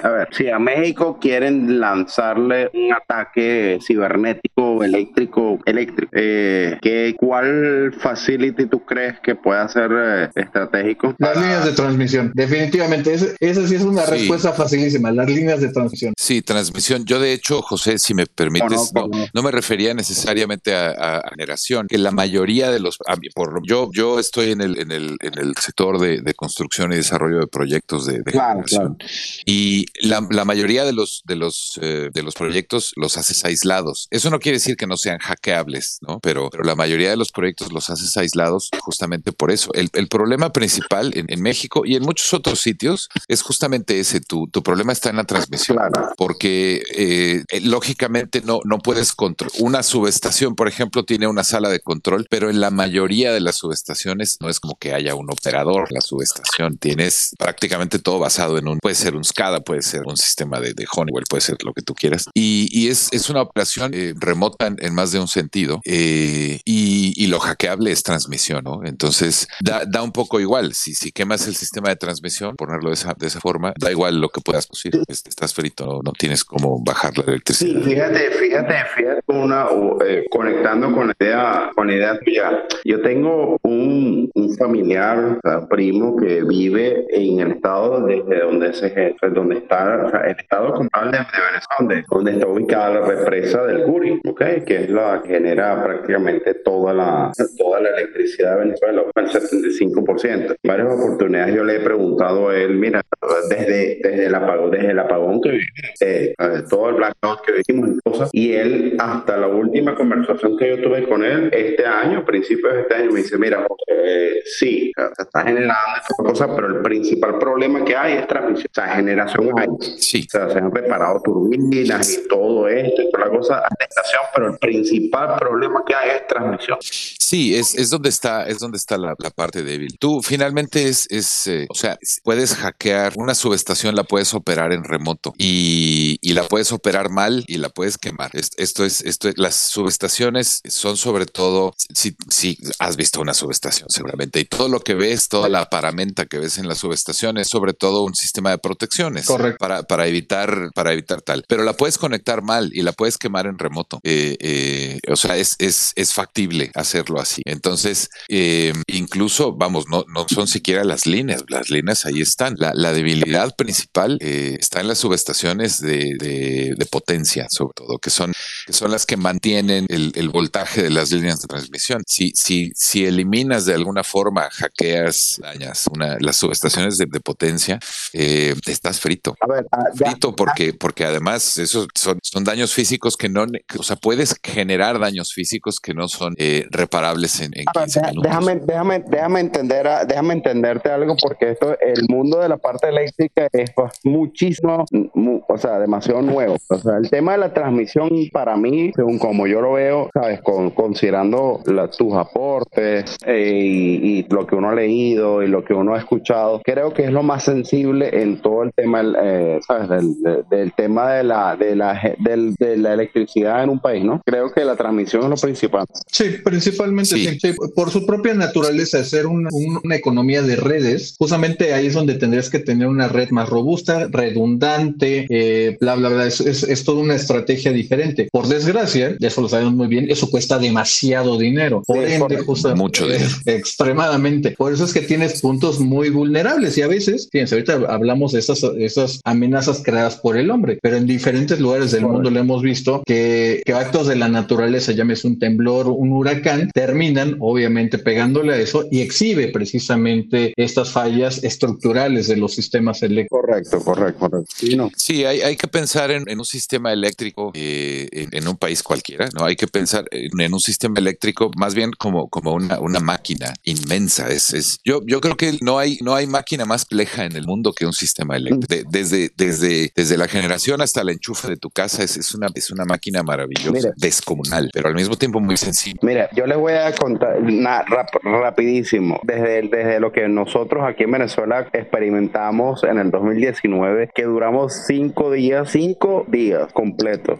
por lo menos en donde mi madre. Cinco días completos sin electricidad hasta el sol de hoy, hasta hoy. El trauma psicológico que estamos, que hemos padecido no tiene comparación. O sea, cada vez que cuando hay un corte por, por distintas razones, cuando se va la luz, cuando se va la electricidad, por, por you name it, uno de una vez, es una cosa que se le quedó pegado a uno que es, es, es una cosa súper, súper crítico. O sea, por, por lo que uno vivió, o sea, porque o sea, yo no sé si cual, no sé qué otro haya vivido en la historia cinco días sin electricidad pareja, o sea, continua. Yo no, Solo, o sea, eh, no- solamente lo- de los ejemplos que se me ocurren, uno fue China, obviamente Corea del Norte, y los demás son Sí. eventos de guerra, así que No, no, no, eh, pero es que- obviamente es que, Exacto. mira, escúcheme, yo, yo nunca, o sea, yo siempre pongo un ejemplo para muchas personas con las que yo converso a lo interno, a lo externo. Venezuela hasta el sol de hoy no ha vivido una guerra civil, pero oye, o sea, vivir una situación de cinco días sin luz y que el gobierno achaque la situación que vivimos a un ataque electromagnético, por Dios. eh, y desde eso, desde esa, de- a raíz de esa acción, el trauma mental ha sido brutal. De- eh, se, lo- se- se los estoy diciendo desde, desde mi terruño hasta la capital Caracas. Caracas ya está de rato, está siendo impactada, porque Caracas acostumbradamente siempre fue la, la burbuja, pero no, Caracas ya está siendo impactada por desde largo rato por estos por este tipo de situaciones de cortes eléctricos, por averías, eh, como sea, eh, con, respecto a transmisión, por lo sea. Entonces, por eso le estoy, por eso mi interés en el tema de la situación eléctrica, porque Venezuela vivió una situación y todavía la sigue viviendo, y porque todavía hasta hace poco yo le, le insistí a Gonzalo de que mira, o sea, quiero tomar las previsiones del caso por si hasta los hasta los momentos no se me ha ido la luz, pero gracias a Dios, pues, pero pero es que es una que mentalmente afecta bastante. Claro, es lo que pasa es que si lo si lo piensas, claro, es, es a ver, cinco días sin luz, como como decíamos hace un rato, cinco días sin luz son cinco días sin luz en las casas, pero son cinco días sin luz en los hospitales. Cinco días, cinco días sin, estimado, cinco días sin luz en todo el, en toda Venezuela. Claro, entonces son cinco días sin luz en, las casas, en los hospitales, en, eh, de nuevo en las instalaciones militares, en los aeropuertos, porque es, a ver, las previsiones eh, que, uno hace en, términos de, energía, me voy a referir a, proyectos de generación específicamente. dices, bueno, a ver, compadre, pues, la planta está bien y etcétera, etcétera, hagamos un análisis de riesgos y considerando la infraestructura existente y nuestras capacidades de interconexión, podemos aguantar 48 eh, horas sin, sin luz porque tenemos los UPS y tenemos las baterías y tenemos eh, un par de generadores dice. Pero después de eso estás frito. Yo estuve en un proyecto en, Argelia, donde, donde Argelia siendo el país tan inestable que es, no sé si recuerdan la crisis de Inamenas, en el 2013 yo estaba ahí. Ah, y, y, fue todo. El, sí, el ataque de Inamenas, tú posiblemente escuchaste de él o, Yo, yo, yo, estaba en Argelia justamente haciendo un proyecto ahí y, y, fue, todo un, un rollo. A partir, justo a partir de ese, de ese evento, nosotros tuvimos que hacer toda una modificación en el proyecto eh, e instalar, eh, había, había eh, de entrada un par de tanques de diésel razonablemente grandes porque las turbinas eran duales, funcionaban con gas y diésel. Pero, pero después del asunto de Inamenas, que fue un ataque a una instalación de procesamiento de gas, hubo, que, hubo que quintuplicar los tanques de diésel porque, porque la planta tenía que funcionar entonces cinco días enteros. Tenía que ser capaz de funcionar cinco días enteros a diésel y por lo tanto hubo que quintuplicar el tamaño de los, de los tanques de agua destilada para los sistemas de enfriamiento porque había que funcionar cinco días. La planta tenía que ser autosuficiente cinco días y el, y el impacto que tuvo eso en el, en el precio del proyecto, etcétera, fue, fue demencial. Ahora traslada eso al, al, al, dinero, como decía Gonzalo, al dinero que te cuesta tener una, una red de transmisión de, de energía redundante. Dios me libre la cantidad de dinero que te tienes que gastar. Exactamente. Pero, pero, pero es un, pero es un, es un problemón, eh, porque, porque al final, en realidad, la parte más sensible no es la industrial, la parte más sensible es la de la transmisión. Si tú, es como te decía hace un rato, si, si pierdes las, las subestaciones de potencia, prácticamente tienes un sistema de transmisión que no sirve porque, porque no transmite nada no puedes garantizar el voltaje, no, no puedes garantizar potencia, pues, en, la red. Entonces no puedes, no puedes empujar los volts, literalmente, no, no puedes empujar los, los volts eh, en los cables. Entonces, eh, pues pierdes, pierdes, la perder la capacidad de transmitir energía, de transmitir potencia, es, es perder la capacidad del país para funcionar.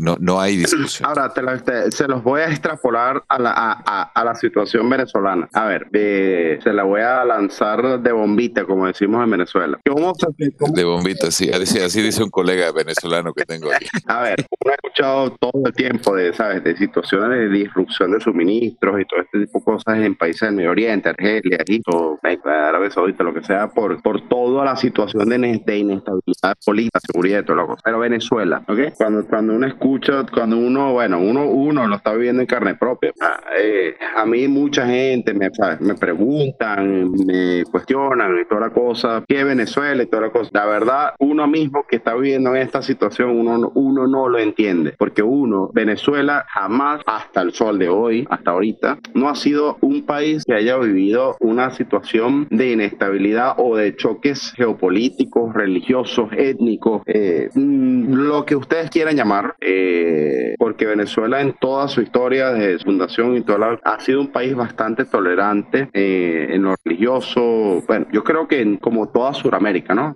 Toda Sudamérica y Latinoamérica. En ese tipo de situaciones no hemos tenido problemas y no hemos tenido eh, ningún tipo de, de, inestabilidad, ¿no? Pero para mí me cuesta aceptar, vuelvo a insistir, como Venezuela, siendo el mayor reservorio de, de petróleo en el mundo, sigamos viviendo en una situación de, de inestabilidad, de crisis en cuanto a lo que es suministro de electricidad, de gas doméstico, de petróleo eh, y todo lo que, lo que se derive del término de energía, porque eso no responde sino a otra cosa, sino mal manejo de los recursos, mala administración de los recursos, una mala gerencia. Eso es lo que eso es lo que es, es correcto, es bastante correcto y, fíjate ese ese ejemplo que pone José eh, pega prácticamente en todos lados. O sea, puede ser que tengas el recurso físicamente que la naturaleza los haya bendecido con esa abundancia de recursos, pero la situación arriba de la tierra, las condiciones de la inversión, de la certidumbre, de poder ser literalmente traer la tecnología o desarrollar la tecnología, o en el caso, por ejemplo, de los saudíes o de Medio Oriente, de poder eh, importar la tecnología, pero no solamente los cierros, sino importar el expertise, que hoy veamos, como yo creo que Bernardo es el perfecto ejemplo, que veamos a gente capaz en otros lados del mundo pudiendo hacer ese tipo de cosas, nos damos cuenta de que no solamente son los cierros, ni tampoco solamente son los recursos, es el expertise, todo un marco que permite que el expertise florezca. Y en eso hay que decirlo claramente, desde Tijuana hasta Ushuaia, eh, allá por la Tierra del Fuego, sí, nos, los latinoamericanos tenemos mucho, mucho que hacer ahí, muchísimo. Sí, lo, lo malo de eso, eh, bueno, lo malo, lo triste es que gran parte del, y, y, lo digo como lo siento, lo triste es que gran parte de ese expertise abundante que había en Latinoamérica hoy trabaja en Europa o trabaja en Medio Oriente. Ah, la, la, la cantidad, la cantidad de, yo tengo un, un, casi hermano venezolano con el que trabajé en Iberdrola eh, desde, desde Qatar, que ahora está trabajando aquí con otra empresa y digamos que de alguna forma hemos coincidido en, diferentes países, pero conozco, o sea, el, el, el equipo que hizo el commissioning de todas las plantas de Iberdrola desde el 2003 hasta el 2017 era un grupo de 80 mexicanos. Y no lo digo porque sea yo mexicano, sino porque era un grupo de 80 mexicanos. La, la cantidad de latinos eh, y de venezolanos PDVSA que trabajan aquí para ADNO, para INO, que trabajan para Aramco. Así es. Eh, y que trabajan para, para, para Oman y es, es demencialmente grande. Y, y, y es, es material que, que, se ha exportado a fuerza, justamente porque, porque lo acaban de definir perfectamente ustedes dos. Los, los fierros son los fierros, pero, pero luego hay que saber qué hacer con ellos. Y, y ahí está justamente el, el, valor de invertir en tecnología y, y, de invertir en gente que sepa usarla. Si, si tú estás acostumbrado a, a manejar un Renault 5 y te presto un Porsche 911, pues te vas a poner muy contento. Pero si no sabes qué hacer con el Porsche 911, vas a terminar cando en un panteón y varios muertos van a resultar heridos. Sí. Entonces, eh, eh, evidentemente, el, el, el rollo no es solo, lo definiste perfectamente, Gonzalo, es una cuestión de infraestructura, pero también es una cuestión de, de inversión, de, de, de, entender que, que, necesitas invertir en tecnología, en personas, en, en desarrollo,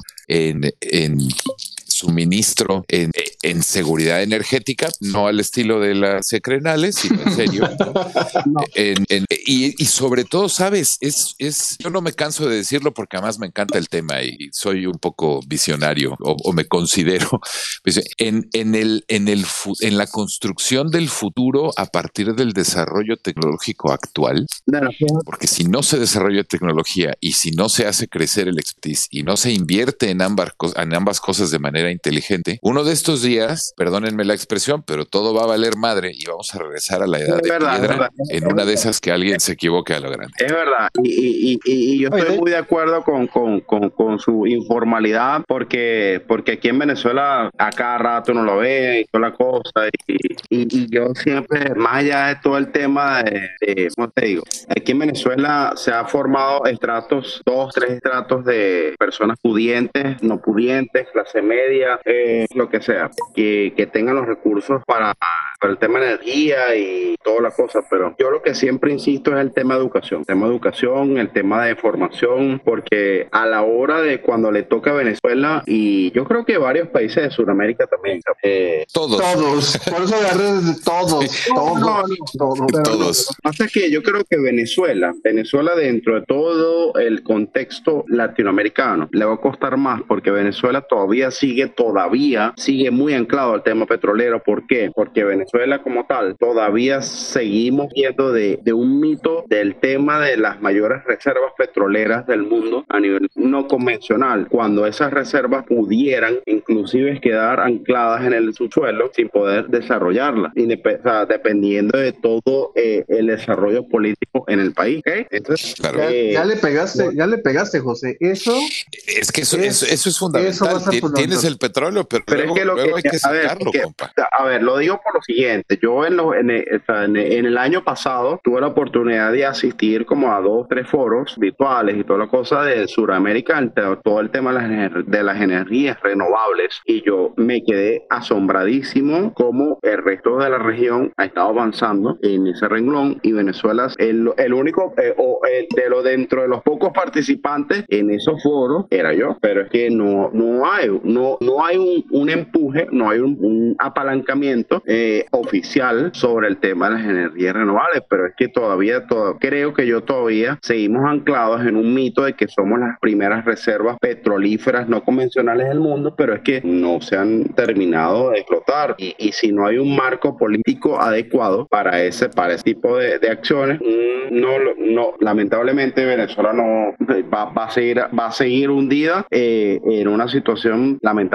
Y, y, fíjate, José, ahí, ahí eh, lo que acabas de decir, yo creo que con todos los que nos están escuchando, retoen, literalmente retiembla muchas palabras, porque exactamente estos mitos, yo lo llamaría así, eh, de los cuales vivimos y, este, y todavía al día de hoy se forman grandes políticas públicas, es lo mismo que ha pasado. Mientras tú estás hablando exactamente de la parte de que somos el país de las mayores reservas, México, al menos en esta administración, está pasado por el tema de que el petróleo es nuestro y hay que defender el petróleo, cuando el mundo, y, de nuevo, yo creo que ahí la parte de Bernardo nos da, porque él, yo, yo, yo siempre digo que él vive en un lugar que ya vive en el siglo XX, siempre lo... Eh, y la realidad es que exactamente es eso, el mundo está avanzando mientras que nuestros países, Venezuela y México, se han entrampado en, en vivir justamente de las nostalgias o de las glorias del pasado. Y eso, justamente al anclarse a ese pasado precioso, que siempre lo vamos a recordar mejor de lo que fue, eh, la realidad es que nos está evitando, está haciendo ese grillete que no nos deja movernos hacia el futuro. Y por desgracia, y, por desgracia, o sea, los que estamos aquí, eh, los que rebasamos de 40, conocimos ese mundo en transición, pero quizá los chicos, los más jóvenes de 25 para abajo, ellos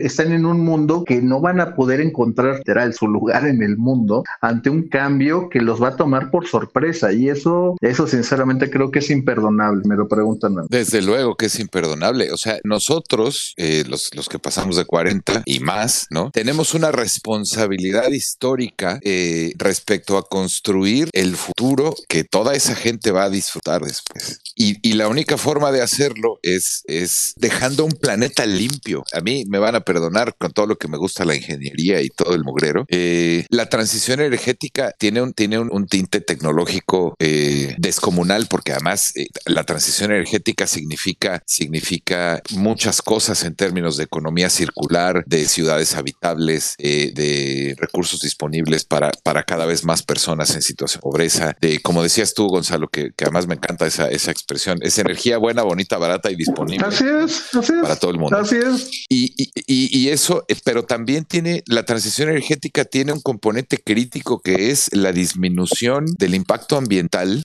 eh, o, del, o, del daño ambiental, llámese como se llame, ¿no? Eh, a una escala en, la que el planeta pueda recuperarse. Luego todo el mundo muy contento dice, ah, no hay todos aquí, hacemos remediación de... No, eso no funciona así.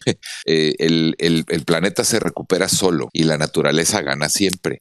Pero evidentemente, más le pegas, más tiempo se tarda. Y, y yo creo que yo creo que nosotros hemos disfrutado de muchas cosas gracias al petróleo Pero también es cierto que, todo eso que hemos disfrutado y nos la hemos pasado muy bien, y etcétera, etcétera, etcétera, también es algo que, que nosotros, como dices tú, vimos el mundo cambiar eh, y entendemos la necesidad de dejar un futuro sólido, sostenible y ojo, sostenible no es reciclable, sostenible es un concepto inmensamente grande, eh, un, un mundo sostenible un mundo limpio y un mundo sano. Y la transición energética es posiblemente la, la piedra angular de eso. Eh, y por lo mismo eh, es, es, un, es un elemento que además acabará siendo ah, determinante en la estabilidad geopolítica del mundo y una, una pila de cosas. No es, no es tan fácil como decir, pues chido, renovables y ya. No, e, eso tampoco funciona así porque, porque va a tomar tiempo y porque, etcétera, etcétera. Pero ahora, retomando el comentario de José, ahora es cuando la educación tiene más peso y ahora es cuando, cuando la cultura o una nueva cultura tiene que jugar y tiene que ser, eh, no sé, eh, imbuida, si es, si es propio el, el, término, eh, tiene que ser puesta en las mentes de, la, de los jóvenes que van a mover el mañana. Porque nosotros vamos a tener que poner la cimentación, pero lo demás lo van a tener que construir ellos. Y, mientras no entiendan la dimensión de, del cambio del, del, petróleo a la electricidad, por ponerlo en términos muy simples y muy, muy a lo bruto, pues estamos fritos, porque hoy por hoy hay, hay muchos jóvenes que, que se creen esa, no en México y en Venezuela, en, en el mundo mundial. Hay muchos jóvenes que se creen el cuento chino de, de que el petróleo y la, el petróleo es nuestro, mis cataplines. Yo no he recibido un solo cheque de regalías por las ventas del petróleo en México, ni lo voy a recibir. Entonces el petróleo no es mío, el petróleo es un recurso que tiene el país, que cada vez tiene menos, ¿no? Y del que, del que ya no se puede depender. Es, es así de fácil. Oigan, es así de jovenazos, fácil. Eh, pues miren, ahorita yo creo que ya tenemos incluso tema para que lo agarremos, no sé si, si todo el mundo está de acuerdo, lo agarremos de una forma regular, así la noche de los jueves, mañana justamente de viernes para Bernardo, eh, porque esa conversación da para mucho, ¿eh? incluso eh, les propongo el tema, aprovechando que tengo aquí también a José, para hablar justamente de, ese, de esos riesgos que va a haber en la transición energética. Yo he sido extremadamente claro de que el proceso de la transición energética es prácticamente inevitable y es irreversible y va a depender literalmente de cada uno de los países, de las naciones, pero también de los ciudadanos, de las empresas, ajustarse a estos nuevos cambios. No todos están en el, en la, en el mismo canal. Hay algunos, lo, lo, mencionábamos muy bien, esta nostalgia de un pasado que lo recordamos mejor de lo que fue, eh, está haciendo justamente esa parte, ¿no? Y eso va a abrir oportunidades para los que se pongan las pilas y también va a poner muchísimos riesgos para los que no lo hagan. Eh, y pues bueno, así que eh, yo lo dejo sobre la mesa. Le, levante la manita el que, el que sí quiera acompañarnos y que hagamos de estos spaces algo, algo, algo rutinario. Creo que ha sido buena esta conversión con, con todo, con la participación de, de, todos los que estuvieron aquí, eh, platicando, eh, comentando, eh, haciendo preguntas, incluso varios que me llegaron a preguntar por DM. pues ojalá podamos continuar con eso, porque esta, esas son las cosas que enriquecen la conversación de todo mundo. no levanto la mano. Siempre les... Perfecto. Bernie, yo sé que cuento contigo. Sí, sí. Vale, sí vale, yo lo, no sé cómo levantar la, no sé cómo levantar la manita en esta madre, pero bueno, yo la levanto, sí. Vale. Buenísimo. Pues me, me agrada mucho escuchar eso. Vale, no sé. Eh, a ver, eh, Gonzalo, en primer lugar, eh, vuelvo a reiterarte mi agradecimiento. De verdad, un honor, un, un, gran placer estar contigo en este chat súper informal, pero a la vez bastante alimentador, con todo, con toda la temática que nos une, pues desde hace ya más o menos unos un par de años, creo, no sé, por todo este tema virtual y toda la cosa, yo creo que más o menos en esa, en esa tónica hemos estado. Eh, recuerdo la última vez que conversamos que con mis problemitas de, de conexión de internet, pues lo suspendimos con el tema de la última, el último chat que tuvimos y bueno, pero bueno, eh, eso, eso es en primer lugar. En segundo, estoy totalmente de acuerdo, les cuenta conmigo para, para cualquier día que, que consideres, eh, para cualquier, cualquier chat de Spaces o en cualquier otro ámbito que consideres. Eh, ¿Qué te puedo decir?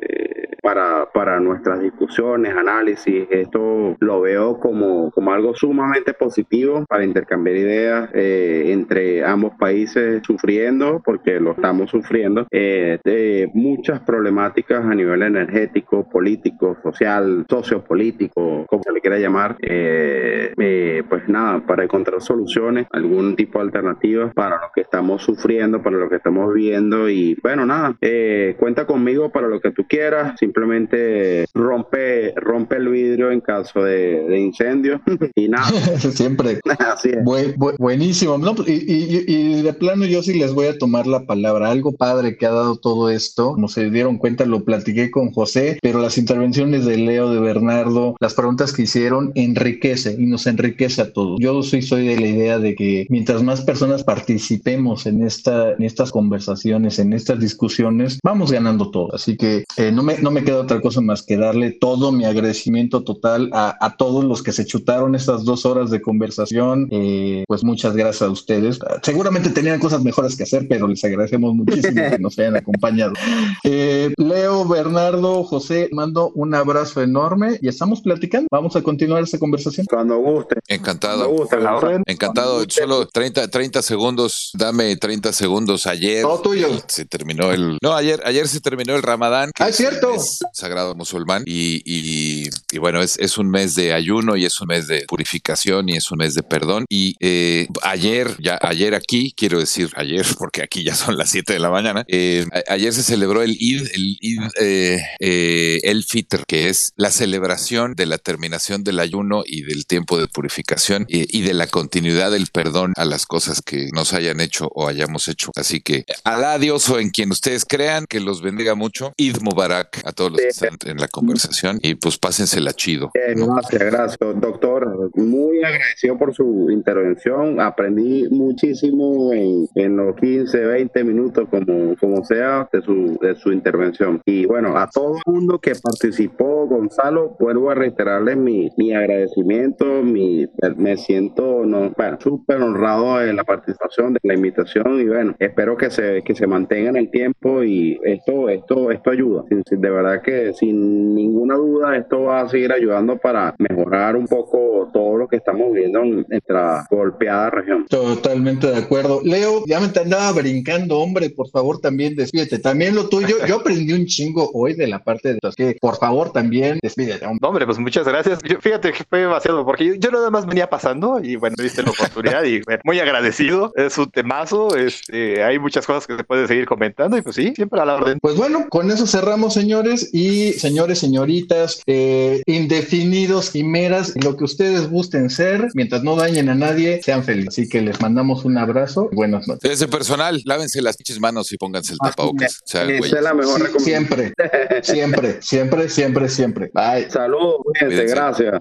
Ahí está. Ahora, ahora sí creo que me oyes, güey. Sí, te digo que deberías de checarte el video de Tipito, güey. Igual cuando tenga chance, mírate a, a, Laje. Laje, Tipito, todos ellos, güey, porque sí, ellos también están muy preocupados porque como están pegados con ustedes, saben que la bronca también se les, se le va a ir a ellos. Vamos a una, a otra. Las cosas culturales del país, muchos no están de acuerdo, pero creo que es importantísimo respetar eso y que en muchos estados, así como hay mucha gente que... No, pero se parece que hay una bronca ahí con ustedes por la cuestión pues esta de... de, ecologista. Ahí hasta un y también ahí tienen, tienen hasta... Sí, espérame. Sí, de corazón, porque lo ven en su forma de, de, ser este, algo importante, pero pues creo que así es, está muy arraigado, va más allá de... Es que parece que ustedes tienen hasta de lastimar o sacrificar. El hecho es de que Toro Lidia no tenía mucha razón de existir año si, la fiesta taurina desapareciera. Igual yo creo pues, los gallos serían disminuidos y en sí la charrería también, o sea, todo envuelve una situación cultural de amor a lo que se hace y si ves una perspectiva es una forma de negocio y de sustento a muchísimas familias. Entonces creo que eh, hay que respetar ahora, no es algo nuevo, es algo muy arraigado y creo que debe prevalecer porque así, así está en muchísimos países. Muchas gracias. Muchísimas gracias, eh, eh, Frank. Gracias, Frank. Por fin te pudimos escuchar. Este, voy a ir sacando a, gente. Ahorita regreso.